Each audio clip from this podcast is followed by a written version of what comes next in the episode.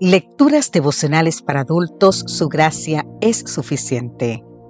Cortesía del Departamento de Comunicaciones de la Iglesia Dentista del Séptimo Día Gascue en Santo Domingo, capital de la República Dominicana.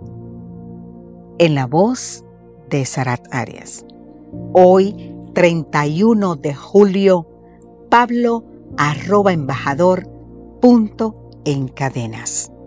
Efesios capítulo 6 versículo 20 nos dice, por el cual soy embajador en cadenas, y con denuedo hablé de él como debo hablar, y la espada del Espíritu que es la palabra de Dios.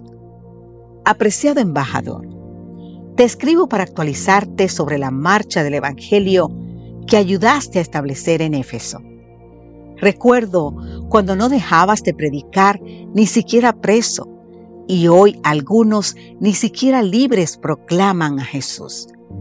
Recuerdo cuando nos motivaste a dejar la sabiduría del mundo para seguir la locura de la predicación. Y hoy algunos prefieren la cordura del mundo antes que la locura del Evangelio. Fuiste muy claro al enseñarnos que tenemos que ser edificados sobre la roca inamovible de su palabra. Pero algunos optan por construir sobre las arenas movedizas de sus opiniones. Fue alentador saber que no somos forasteros ni extranjeros, sino ciudadanos del reino eterno. Pero es desalentador percibir que algunos desechan la herencia eterna por una herencia temporal en esta tierra. Timoteo entendió que el amor al dinero es la raíz de todos los males pero hoy algunos creen que el dinero es la solución a todos los problemas. Nos emocionaste al ver que por tu amor a Cristo bien valía la pena perder todas las cosas.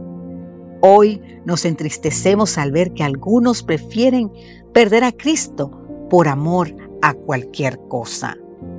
Qué inspirador fue escuchar tu testimonio de los hermanos de Berea los cuales eran muy nobles, porque recibían la palabra con toda solicitud y profundizaban en el mensaje bíblico cada día. Sin embargo, hoy, estimado embajador, no hay tiempo para eso. Hay muchas cosas importantes para hacer. Querido embajador, te considerabas el más pequeño de todos los santos y el primero de los pecadores. Hoy muchos se sienten el más grande de los santos y el menor de los pecadores.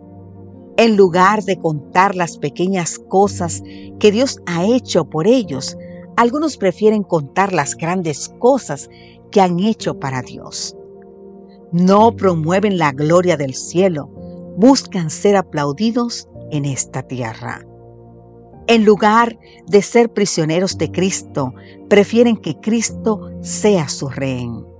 En lugar de reconocer y apropiarse de la armadura de Cristo para enfrentar la dura batalla de la vida, toman la vida como un entretenido juego en un parque de diversiones. Parece que algunos no se dan cuenta que la iglesia es un bote salvavidas, no un lugar para pasear como si fuera un crucero.